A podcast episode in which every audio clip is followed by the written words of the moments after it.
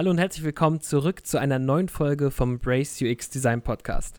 Hier ist Yoshi, UX-Designer von Brace Enterprise und ich habe wie immer meine bessere Hälfte dabei, den guten Marian. Grüß dich, mhm. Marian. Hallo. Hi. Ja, und ähm, wir haben heute was ganz Besonderes für euch. Und zwar seid ihr es ja gewohnt, dass nur unsere beiden Stimmen euch äh, in die Ohrmuscheln gelangen.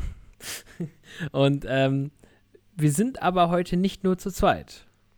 Wir haben Unterstützung dabei. Wir haben uns nämlich gedacht, dass wir mal einen unserer liebsten Kollegen hier mit in die Booth holen, sag ich jetzt einfach mal, in die digitale Booth. Und wir haben den Dominik mit dabei. Wie geht es dir denn? Hallo. Ja, mir geht es eigentlich ganz gut und äh, danke für die Einladung. Ja, sehr gerne. Magst du dich kurz vorstellen für die Leute, die dich äh, noch nicht ja. kennen? Ja, klar. Also, äh, mein Name ist Dominik, ich bin Entwickler bei Brace Enterprise und ähm, ja, habe die Ehre, schon etwas länger mit Yoshi und Marian zusammenzuarbeiten und jetzt auch mal Teil dieses Podcasts zu sein. Das hat er gut auswendig gelernt. ich habe auch lange dafür geübt. Sehr gut. Ja, genau. Wir haben uns gedacht, es wäre mal interessant, einen Entwickler mit in das Gespräch zu holen, weil wir reden halt immer auch über UX ähm, aus der Sicht von zwei UX-Designern und ähm, letztendlich ein Produkt, wo UX angewendet wird, braucht ja nicht nur UX-Designer, sondern auch Leute, die das, was wir da Verrücktes in unserem Hinterzimmer planen, auch umsetzen können. und ähm, deswegen dachten wir uns, wir halten mal so einen Talk und haben auch ein paar Fragen vorbereitet, ähm, um mit Dominik zu quatschen und einfach auch mal herauszufinden, wie das aus Sicht eines Entwicklers ist, überhaupt mit UX-Designern zusammenzuarbeiten. Und äh, ja, ähm, wer weiß, vielleicht hören wir auch Sachen, die wir selber noch gar nicht wussten. So. Definitiv. Das ist natürlich die beste Steilvorlage, die du mir gegeben hast jetzt. Dann fragen wir dich einfach mal ganz direkt in die Runde, Dominik. Was definiert denn für dich einen UX-Designer? Ja. Einen guten, vielleicht aber auch einen schlechten. Vielleicht kannst du uns ja ein paar Erfahrungswerte dabei nennen. Ähm, du bist ja nicht nur bei uns in der Firma tätig gewesen, sondern auch in anderen Firmen, wo du mit anderen UX-Designern gearbeitet mhm. hast. Und da hast du ja bestimmt schon den ein oder anderen positiven, sowohl als auch negativen Eindruck sammeln können. Ja, ähm, ich denke, ich ähm, versuche es mal allgemein zu halten. Ähm, was für mich ein UX-Designer ausmacht, ist in erster Linie die Person, die es schafft, ähm, eine gute Brücke zwischen der Schnittstelle und ähm, den Nutzer zu bauen, sage ich mal, oder zu definieren. Ähm, speziell jetzt im Design natürlich, ähm, wenn es um Apps geht oder so, wie es äh, bei uns der Fall ist, dass man etwas Klares definiert, wie man eine Funktion verwenden kann und der Nutzer dabei nicht überfordert ist oder gar keine Ahnung hat, was gerade Plan ist. Ähm, mhm. In zweiter Hinsicht natürlich, also das ist natürlich das Wichtigste. In zweiter Hinsicht, was für mich einen guten UX-Designer ausmacht, ist, dass er das Ganze auch noch nett aussehen lassen kann. Also so, dass es halt auch einfach ansprechlich Das wäre vom Vorteil, ja. Das stimmt. Ja, aber das eine ähm, schließt das andere nee. ja nicht immer ja. ein. Ähm, deswegen. Das ist richtig. Ja, das ist natürlich die Kunst, die Usability und die Ästhetik zusammenzubringen, ne? Und dann noch, und dann noch zwischenmenschlich teamfähig zu sein und mit anderen Leuten gut klarzukommen, die vielleicht einen anderen Ansatz verfolgen bei der Produktentwicklung als man selber, ne? Ist ja auch nochmal so ein Ding. Ich ja, meine, du. Das ist natürlich auch noch maßgeblich, ja, voll. klar. Du selber als Entwickler hast ja einen ganz anderen, ganz anderen Blick auf die Entwicklung als wir, ne? Ja, ich würde schon sagen, dass ich da anders drauf äh, blicke, da ich ja auch einfach ähm, aus, aus einer ganz anderen Sparte komme, um das äh, mal so zu sagen. Ich sehe das alles ja immer viel technischer. Ja, ich wollte auch gerade sagen, wahrscheinlich ist das so, könnte man das auch so sagen, du kämpfst so ein bisschen an einer anderen Front. Was ja so ein Vorteil ist, also ich kenne das selber, wenn man jetzt auch so in Foren unterwegs ist, was so UX-Design-Foren oder so, man hat immer so dieses Klischee, dass Design oder UX-Design auch bei Entwicklern sehr verpönt ist. Oder was heißt sehr verpönt, aber dass sie dem nicht eine so große Wichtigkeit zuschreiben, wie wir das halt eben machen, weil es halt auch unser Job ist. Und da würde mich halt mal interessieren, was sagst du denn, wie wichtig findest du es, jemanden zu haben, der sich wirklich mit dem Design auseinandersetzt und der quasi einen eigenen Job dafür hat und der dir auch Vorgaben gibt, wie du was umzusetzen hast? Wie wichtig, für wie wichtig hältst du das? Ich persönlich finde das schon sehr wichtig. Also ich äh, bin, bin halt auch gar nicht so der Typ, der sagt, Hauptsache es funktioniert. ich habe immer im Hinterkopf, dass es auch gut aussehen soll, dass es ansprechend ist und ähm, deswegen finde ich es auch gut, wenn da ein UX-Designer ist, der sich auch wirklich darüber Gedanken macht oder generell ein Designer, der sich darüber Gedanken macht, weil ich sag mal, wir als Entwickler, ähm, wir können da vielleicht ab und zu ein bisschen was, aber sind, sind da natürlich nicht ganz so im Thema wie, wie jemand, der es, der es einfach gelernt mhm. hat. Ja, ich weiß, was du meinst. Ich habe halt die Erfahrung gemacht, äh, dass es sowohl Entwickler gibt, die selber auch ein großes Augenmerk auf ähm, Design werfen oder das zumindest, ich sag mal, als wichtig anerkennen. Dann aber wiederum auch genau das Gegenteil. Das ist, glaube ich, das, was du gerade ansprechen wolltest, Yoshi. Mhm. Ähm, so, was ich jetzt auch nachvollziehen kann, muss ich im Vorfeld auch sagen, so ein richtig tiefe Backend-Developer, die halt wirklich sich dann mit CSS nicht auseinandersetzen möchten, weil es einfach auch nicht deren unbedingt deren Schwerpunkt ist, im Frontend zu arbeiten, sondern halt viel, viel, viel im Background machen, viel im Backend machen. Und äh, dann, wie du schon sagtest, Hauptsache es funktioniert. Und dann halt das Design auch nicht so umsetzen, wie es quasi ähm, gestaltet wurde, sondern das halt einfach dann so da so hinschütteln und sagen, ja, passt schon irgendwie so ungefähr nach Pi mal Daumen. Mhm. Ich habe da beide Erfahrungen gemacht, also auch in verschiedenen Projekten. Ja, auf jeden Fall. Ähm, da gibt es ja immer diese Entwickler, die, ähm, ich sag mal, die äh, Hardcore- Informatiker nenne ich sie jetzt einfach mal, ähm, für die eigentlich dieses, diese Backend-Entwicklung, wo du nur Konsolenaufrufe machst oder Systemadministration und sowas, für die ist dann natürlich ähm, mhm. so etwas wie Frontend-Entwicklung sehr verpönt, wo es gerade auch um Pixelschubsereien geht. Ähm, und ge genau diese Leute, die. Ähm, ohne denen jetzt was vorzuwerfen, aber die interessieren sich halt auch nicht ähm, so richtig für Design meistens. Und das ist ja auch völlig okay. Ne? Dafür können sie im Backend äh, ja. ordentlich was leisten und müssen sich halt auch gar nicht damit auseinandersetzen. Nee, mhm. ist genauso das Thema oder nach dem Motto halt, ähm, Schuster, bleib bei deinen Leisten. Also es wäre auch, glaube ich, jetzt von der Projektplanung auch gar nicht so schlau, unbedingt den Backend-Developer ins Frontend zu setzen. Ich meine, das sagt es ja selber schon. Ne? Aber es ist schon interessant teilweise, wie die Unterschiede da sind. Ne? Trotzdem finde ich also, ähm, vor allem, ich glaube, du, Marian, kannst ein Liedchen davon singen, jetzt was so Projektarbeit angeht.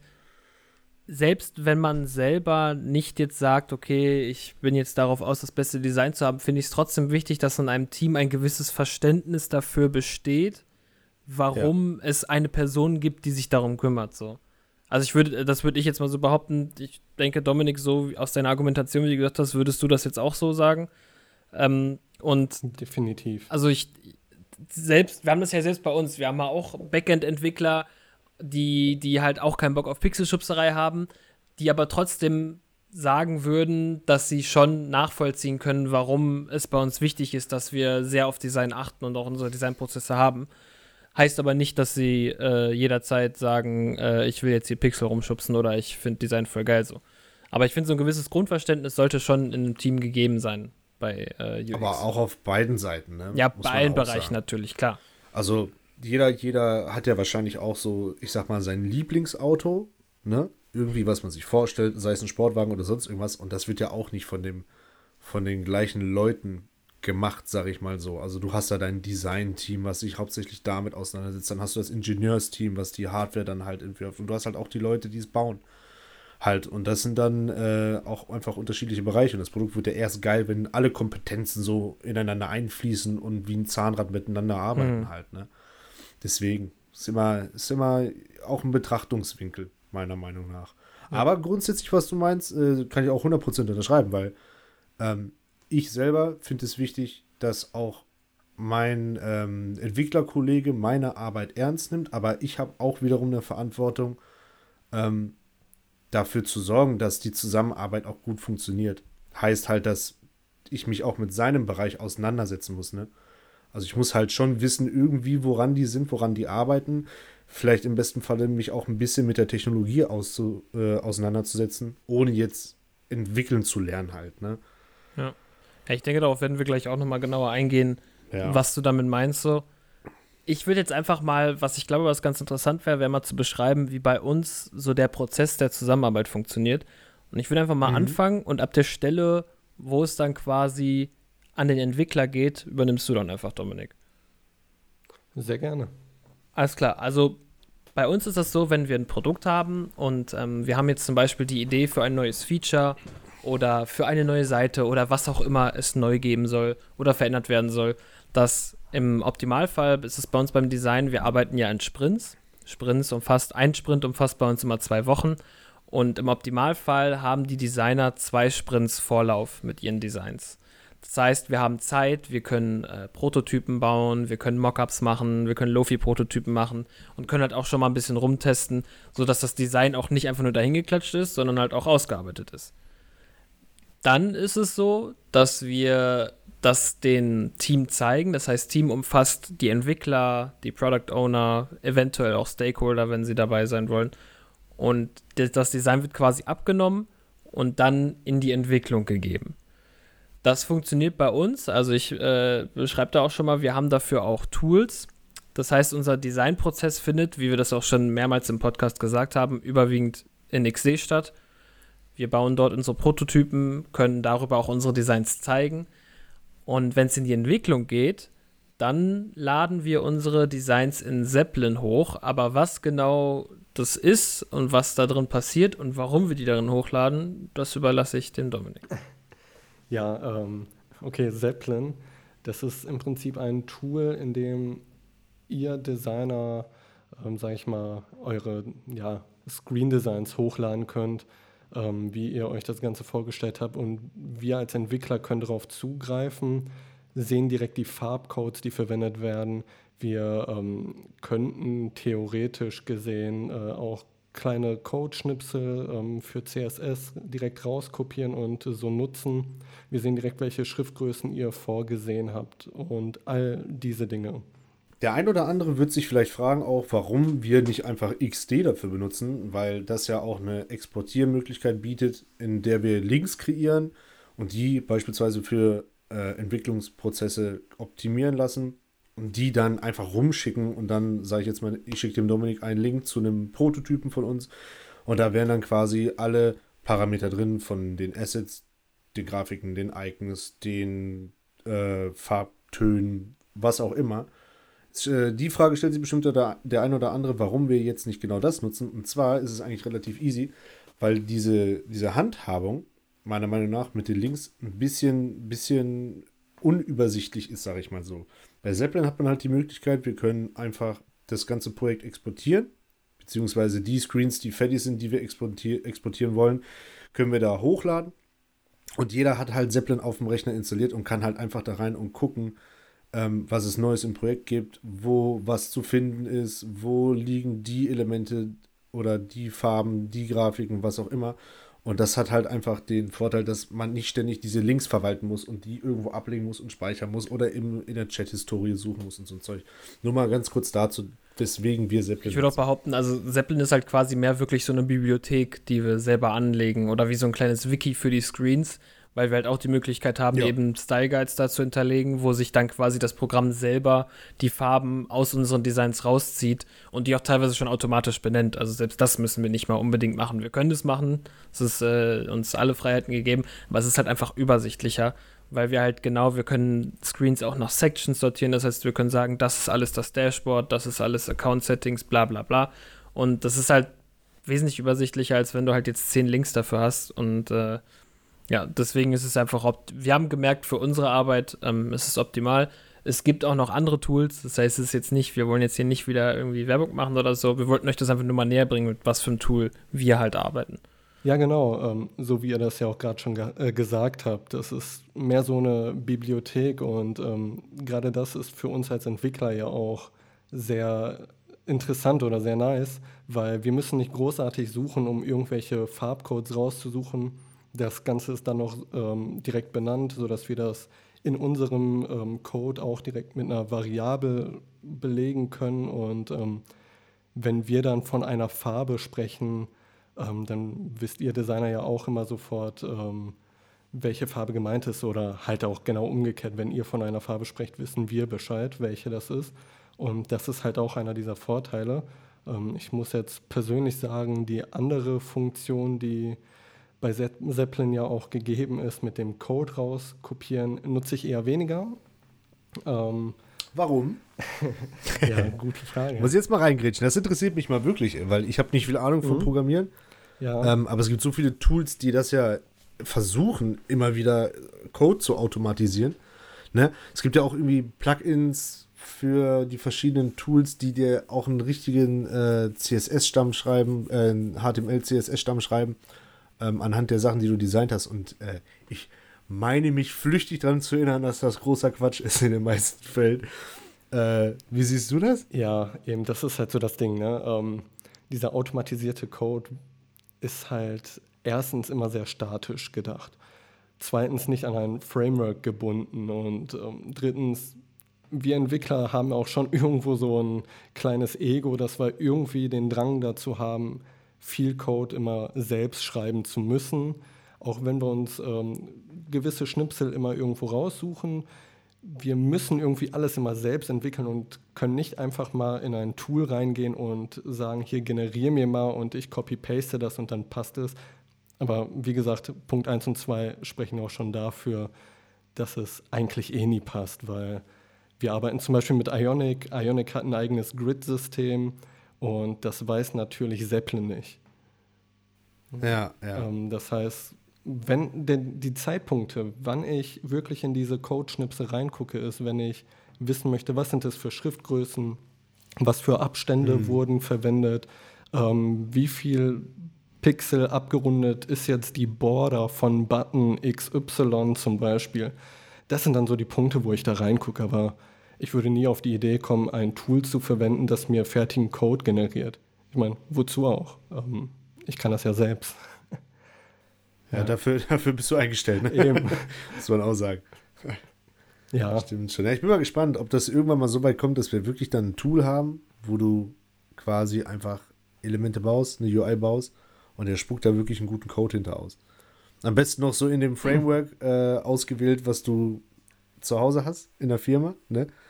Und dann. Ich würde auch behaupten, zum, zum Teil gibt es das schon, aber du bist halt sehr begrenzt in deinen Möglichkeiten. Also du hast halt, das sind halt immer diese klassischen Baukastensysteme, wo du dann vorgefertigte Sachen hast. Und letztendlich, wenn du wirklich was Eigenes machen willst, wo du eventuell auch sagst, ah, ich will aber, dass der Button noch so aussieht oder ich will den noch so und so verändern, da kommst du irgendwann an deine Grenzen, wo du halt einfach auch mit so einem Baukastensystem nicht mehr weiterkommst. Deswegen braucht man halt einfach auch immer noch Entwickler. genau. Und wir müssen ja, ja irgendjemanden, klar. wir müssen ja auch irgendjemanden mit unseren Designs nerven können, so, ne? So ist ja nicht. Wie soll denn so eine, dann eine, eine Bugkultur entstehen, ne? Also eine AI oder mhm. irgendwie ein automatisiertes Programm oder ein Code oder was auch immer wird ja niemals auf so eine intelligente Bugsuche gehen können wie ein Mensch. Zumal der wird wahrscheinlich irgendwie den Logikfehler finden oder sowas, aber der wird ja jetzt nicht die kreativere Lösung bieten. Ne? Kann man Kreativität programmieren, ist halt die Frage. So, Noch nicht. nicht. Noch nicht. So krass. Irgendwann vielleicht. Also ich denke, es könnte irgendwann mal passieren, dass sich diese äh, Komponenten ergänzen. Also dass man einen Teil automatisch generierten Code hat, wo man aber als Entwickler nochmal drüber gehen muss. Ich denke, sowas könnte irgendwann mal passieren, aber komplett ablösen. Nein. Aber da, da, das war ja auch gar nicht die Frage. Ne, ähm, wenn ich mich nicht irre, sondern ja, wir sind ein ähm, bisschen ähm, wie es dann weiter mit der Entwicklung geht. Genau. Ja, genau. Wir reden die ganze Zeit nur, ob, ob Dominik in Zukunft noch angestellt bleiben muss oder nicht oder ob wir ein Tool kaufen. Zukunftstalk. Reden wir ja. über dein, über dein, dein äh, Arbeitsverhältnis, ist okay. Also ich leg Nein, mal kurz Quatsch. die Tarotkarten hier aus. Ja, ich, ich hoffe, ich hoffe, ich hoffe. Nein. Back on the track. Wir wollen ja darüber reden, wie die Zusammenarbeit zwischen äh, den zwei großen Lagern UX und Entwicklung funktioniert. Genau, wenn, wenn alles auf Zeppelin hochgeladen ist, ähm, gehe ich als Entwickler daran, ähm, schaue mir die Designs an und überlege mir dann, wie kann ich das Ganze smart umsetzen im, äh, mit dem Framework, was kann ich direkt ähm, iterativ lösen, also dass also wenn Elemente zum Beispiel immer wieder öfter vorkommen, dass ich mir überlege, überleg, daraus eine Komponente zu bauen und das mit einer Schleife einfach produzieren zu lassen. Ähm, solche Dinge, da überlege ich mir das dann einfach und natürlich auch, wie der Prozess dahinter ist von der Funktionalität. Ähm, mhm. Sollte ich da irgendwie Fragen haben ne, ähm, oder mir etwas einfach nicht klar ist, dann rede ich äh, mit dem Designer Ähm, ich habe jetzt ähm, das Glück, dass Yoshi direkt neben mir im Büro sitzt, ähm, direkt einen Platz yeah. weiter. Das heißt, der Weg ist auch relativ kurz und ich, äh, ja, de dementsprechend ist auch der Austausch einfach schneller ähm, getan. Ähm, mhm. Und genau, so, ähm, so, sollte ich merken, da klappt etwas von der Funktion einfach gar nicht so, wie der Designer sich das vorgestellt hat, dann ähm, bin ich jetzt auch nicht so und sage, oh nee, das muss ich jetzt auf Biegen und Brechen umsetzen. Ich bin aber auch nicht so, dass ich dann sage, nee, ist alles scheiße, wir machen das so, wie ich das sage. Ähm, ich rede dann immer mit Yoshi und dann versuchen wir, also zumindest klappt das bei uns immer ganz gut, dass wir irgendwie einen Mittelweg finden, irgendeinen Kompromiss, hm. sodass es UX-technisch noch gut ist und von der Funktionalität nicht zu sehr ähm, eingeschränkt oder äh, dass abweicht. Es, genau, dass das nicht abweicht und dass es nicht abweicht und dass es immer noch machbar ist. Ähm, mhm. ja. Genau, und das ist dann eigentlich so die ähm, Vorgehensweise von Funktion zu Funktion oder von Screen zu Screen, ähm, wie ich daran gehe. Ich denke, du hast da auch gerade schon was ganz Wichtiges gesagt, dass der Punkt, wo du gesagt hast, du würdest das jetzt nicht einfach so umsetzen, wie du das willst.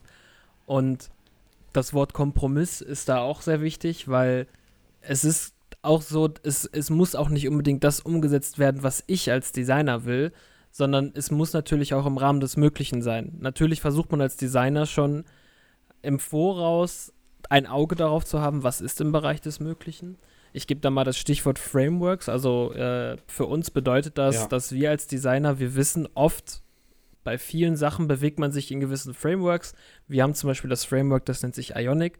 Und da gibt es vorgefertigte Komponenten, das heißt, es gibt Selects, es gibt Buttons, es gibt Slider und wie der Dominik auch schon sagte, zum Beispiel schon ein Grid-System da drin, an dem wir uns als Designer halt orientieren können. Das heißt, wir können in unseren Designs uns diese Komponenten, die gibt es auch schon als XD-Dokumente, können wir uns die eins zu eins nehmen und verändern vielleicht nur eine Farbe oder so oder verändern einfach gar nichts, weil dadurch der Entwickler direkt die Möglichkeit hat, halt zu sagen, ah ja, das ist eine äh, Card-Komponente, die kann ich mir jetzt einfach easy da reinpacken und muss halt nicht groß irgendwas neu schreiben, sondern kann halt was verwenden, was schon da ist. Und dahingehend ist halt die Rücksicht des Designers auch gefragt. Und man muss halt auch, das lernt man irgendwo auch, damit leben können, dass halt das Design, was man gemacht hat, nicht so umsetzbar ist, wie man es sich gewünscht hat. Also man macht dann öfter mal und es kann immer mal sein, dass der Entwickler sagt, ja, das funktioniert jetzt auf dem Desktop auch ganz gut, aber zum Beispiel in der Mobilansicht oder so ähm, funktioniert das leider nicht. Und da muss man halt immer gucken, okay, ähm, können wir halt einen Kompromiss finden. Und wie äh, Dominik bereits sagte, bei uns ist dann halt wirklich oft so, dass wir dann zusammen da sitzen, uns das Problem angucken und dann halt überlegen, was könnte es für eine kreative Lösung geben, wie könnten wir das umgehen oder so. Und da kommt es dann nicht drauf an, wer jetzt seine Idee durchsetzt, sondern da kommt es darauf an, dass Entwickler und Designer sich zusammen an das Problem setzen und zusammen eine Lösung finden. Und nicht einer eine Lösung findet und dem anderen dann sagt, wie er es zu machen hat. Das ist aber generell auch ein, ähm, ein Tipp, sage ich jetzt mal, wenn wenn man in ein neues Projekt geht oder ich sag mal die Firma wechselt oder sowas, man als Designer, meiner Meinung nach, und ich gehe mal davon aus, ihr beide teilt die Meinung auch, sollte man sich auf jeden Fall damit auseinandersetzen, was das Dev-Team für ein Framework benutzt. Das spart Zeit. Mhm. Spart euch Zeit, das spart mir Zeit, das spart äh, Ressourcen. Die ganze Programmierung geht nicht nur schneller, sondern auch ähm, reibungsloser und qualitativer über den Tisch. Und ihr kennt das selber. Wenn wir im Internet nach Inspiration gucken von anderen Designern wie auf Dribble oder Behance oder so. Boah, da gibt es schon manche Sachen, die sind schon sehr, sehr abgespaced. Ne? Da, das sind super beeindruckende Designs, aber ich frage mich einfach total oft, wie das umgesetzt werden soll. Ich habe da mal was gesehen, da hat einer ähm, das so designt, dass man am Flughafen quasi über die Kamera des Telefons, also mit Augmented Reality, den Weg zu seinem Gate angezeigt bekommt und sowas halt, ne? Weltweit, wie soll das funktionieren halt, ne? Also an dem kleinsten Flughafen irgendwo in Kolumbien oder so wirst du das wahrscheinlich nicht nutzen können, das Feature. Aber das war ein beeindruckendes Konzept. Die Frage ist einfach nur halt in der Umsetzung, ne? Wie willst du das machen? Und da ist, glaube ich, auch äh, die gute Teamarbeit auch gefragt. Also es gibt, ich habe das schon mal gehört von einem ähm, Kollegen in dem Projekt, der hat mit dem UX-Designer zusammengearbeitet, den hat das alles nicht interessiert. Der hat einfach gebaut, gemacht, wie er wollte und hat den das dann auf den Tisch geworfen und hat gesagt, ja, mach, setz um. Aber so, das ist doch kontraproduktiv. Das, das ist voll der Unsinn. Das ist total Quatsch. Also das dann, man muss mit Transparenz und mit Kompromissen und mit Austausch arbeiten. Also ja, klar. Das sind so Soft Skills, die halt auch für euch auch als UX-Designer vor allem, also jetzt an die äh, Zuhörer mal gesprochen, was für euch einfach wichtig ist. Ihr, ihr müsst irgendwann lernen, dass ihr nicht Gott seid, der sagt, was bestimmt wird und was das Richtige ist, sondern ihr seid die, die sich intensiv damit beschäftigen, um einen Vorschlag machen zu können, der dann aber natürlich auch noch Punkte beinhalten kann, die ihr nicht berücksichtigt habt oder so. Oder halt eben in der technischen Umsetzung nicht im vorgegebenen Zeitrahmen äh, umsetzbar sind oder in einem äh, vernünftigen Zeitraum umzusetzen sind. Und ihr müsst halt einfach auch Kompromisse machen können. Aber da geht es dann ja auch eben an eure Kreativität, dass ihr dann spontan eben zum Beispiel mit dem Entwickler zusammen Lösungen für Probleme finden könnt, die halt auf einmal auftreten. Der Einzige, der sagen kann, was die Wahrheit ist, beziehungsweise was gebraucht wird und wohin es gehen soll, ist der User. Also die Aufgabe, die man selber ja. hat, ist auf die Suche zu gehen. Man ist nicht der, der große Design-Pionier und weiß, was die Welt braucht, sondern wir, unsere Aufgabe ist es rauszukriegen, was die Welt braucht. Beziehungsweise die kleine Benutzergruppe. Ne? Und äh, da finde ich, hast du auch eigentlich was ganz Wichtiges gesagt. Das kenne ich zumindest aus der Entwicklung so.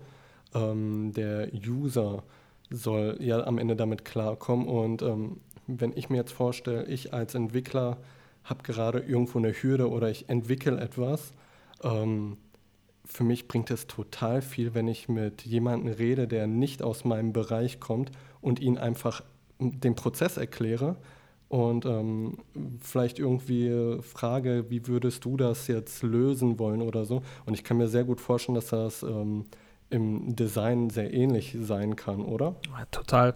Ja, total. Also wie, wie oft kommt das vor, dass Maria mir schreibt, äh, kannst du mal kurz rüberkommen, mir was zeigt und ähm, ich dann halt zum Beispiel, keine Ahnung, es ging um einen Chat und dann äh, hatte ich gesagt so, mach doch, wenn er eine neue Nachricht hat, noch da einen kleinen akzentuierten roten Punkt, wo er gesagt hat, guck mal, daran habe ich zum Beispiel gar nicht gedacht. Oder so. Ja, genau. Also bei uns ist es genauso wichtig, einen anderen Blick nochmal drauf zu haben. Ich glaube, das ja. ist in vielen Bereichen so. Ja, aber es muss ja auch, ne? Also, also da gehe ich jetzt mal, lehne ich mich mal weit aus dem Fenster. Voll weiß ich gar nicht, ob das so weit ist, aber ein einzelner Mensch ist niemals so kreativ wie ein Team. Also zwei Gehirne ja. kriegen mehr Ideen zusammen als eins, hundertprozentig. So, und ja. ähm, es muss auch meiner Meinung nach nicht unbedingt ein UX-Kollege sein, dem ich die Frage stelle, sondern am besten einfach jemand, der damit nichts zu tun hat. Gar nichts. So, vielleicht nicht, was Fachlichkeiten angeht, wie, ähm, was, was könntest du jetzt hier für eine Animation hinsetzen oder sowas? Oder wie könnte man den User jetzt auf eine ansprechende und passende Art begrüßen oder sowas? Sondern eher, hey, guck dir das mal an, wie gefällt dir das? Und dann merkst du ja schon, ob die Leute damit zurechtkommen oder nicht. Das ist ja auch schon ein anderer Blickwinkel. Deswegen haben wir ja bei uns im, ähm, in der Firma auch diese Projektbetreuung so ein bisschen. Dass ich nicht in deinen Sachen rumfusche, du fuscht nicht in meinen Sachen rum, aber wenn ich dich frage, bist du halt trotzdem so weit von meinem Produkt beziehungsweise meinem Projekt entfernt, dass du einen, einen professionellen, aber trotzdem neutralen Blick drauf werfen kannst. Mhm. Weil du halt nicht mhm. diese, ihr nennt das doch, glaube ich, in der Entwicklung, diese Entwicklerblindheit habt oder so. Ja, genau. So genau, sowas gibt es ja bei Design auch. Wenn du zu lange dich mit dem Projekt beschäftigst, dann hast du auch ein bisschen Scheuklappen drauf, weil du halt so im Drive drin bist halt. Ne? Ähm, abschließend würde ich einfach mal noch mal kurz so in die Runde werfen, weil wir das jetzt auch öfter angeschnitten haben, aber aus deiner Sicht, Domi, und jetzt deine persönliche Sicht, was mhm. macht denn einen guten UX-Designer aus, so dass du sagen kannst, boah, weißt du was, mit dem kann ich ganz gut zusammenarbeiten? Also deine persönliche Sicht, ich weiß, äh, das unterscheidet sich immer von Entwickler zu Entwickler, genauso ja. wie es äh, aus, andersrum aussieht, wenn du fragen würdest, was muss ein guter Entwickler mitbringen. Da wird sich mit Sicherheit jeder UX auch so ein bisschen seine eigene Meinung gebildet haben halt. Ne? Ja, also ähm, Okay, was, was einen guten UX-Designer meiner Meinung nach ausmacht, ist ähm, natürlich erstmal die fachliche Kompetenz, die ich ja auch schon ähm, eingehend äh, etwas erläutert habe mit äh, die Brücke schlagen und natürlich auch noch ähm, nette Designs nebenbei zaubern. Aber was ich eigentlich viel wichtiger finde, ist, ähm, dass man äh, ja, sich auch einfach menschlich versteht, dass man mit der Person reden kann. Ähm, ich habe das jetzt ja zum Beispiel ähm, mit Yoshi, wenn irgendwas ist, wir quatschen einfach, also wir sind ja gerade in einem Projekt äh, gemeinsam zugange und ähm, wenn irgendwas ist, ich sage einfach Yoshi, komm mal und wir quatschen dann darüber. Ähm, wenn ich jetzt so an vergangene Arbeitstage in anderen Unternehmen denke, dann war das eher so, dass, ähm, dass man zwar in einem Büro saß, aber jeder hat irgendwie für sich selbst gearbeitet und ähm, mhm. es, es, war schwierig miteinander zu kommunizieren und ähm, bei Problemen war man auch auf sich alleine gestellt. Und ich finde, wie gesagt, einen guten UX-Designer macht dann aus, dass er nicht sagt, ey, hier, das ist mein Design, komm klar, sondern sprich mich an und wir, wir schauen gemeinsam. Ne? Also das, das finde ich auch nochmal sehr wichtig. Boah, so wirst du auf jeden Fall nicht Mitarbeiter des Monats, Alter. Knallst du das Dokument da jetzt auf, friss oder stirb, ey, mach jetzt. So, boah, das geht ja gar nicht, ey. Aber es gibt's, das habe ich auch schon gehört. In anderen Projekten haben mir das Leute erzählt, die haben das äh, ähm, in vorherigen Firmen auch mitgekriegt, dass es wirklich Designer gibt, die hauen dir da was auf den Tisch und sagen, hier, mach. So. Kommt Als wären sie so eine Autorität, vor. weißt du. Ja, voll der Unsinn. Als wärst du so eine Autorität und könntest dann jetzt hier, keine Ahnung, so ich, deine. Ich muss aber auch fairerweise sagen, ähm, bei Entwicklern gibt es das genauso. Ähm, ich habe schon mit äh, Backend-Entwicklern zusammengearbeitet, die haben mir eine Schnittstelle geliefert, haben gesagt, hier, nimm das. Und ich sage, ja, da funktioniert etwas aber nicht. Ich kriege da ganz Zeit einen äh, Error äh, geschickt, du musst da was im Header ändern. Und seine Antwort war dann, nee, nee, das passt schon. Bei mir funktioniert okay. das. Ja, also, äh, du verstehst das nicht, ne? Genau. Du genau. bist das Problem, ja, ja, genau. Alles klar. Aber die Frage werfe ich jetzt mal nochmal an Yoshi rüber. Was ist denn aus deiner Sicht ein wirklich guter Entwickler? Ähm, Deine persönliche ich glaub, Meinung. Ich glaube, ich kann viel zurück. Jetzt beschreib nicht Dominik. Ich kann viel zurückgeben, was Dominik gesagt hat. Also natürlich ist fachliche Kompetenz ist bei jedem irgendwie immer so ein Ding, dass man sagt, klar, ich möchte auch, dass der das Gegenüber was, was kann.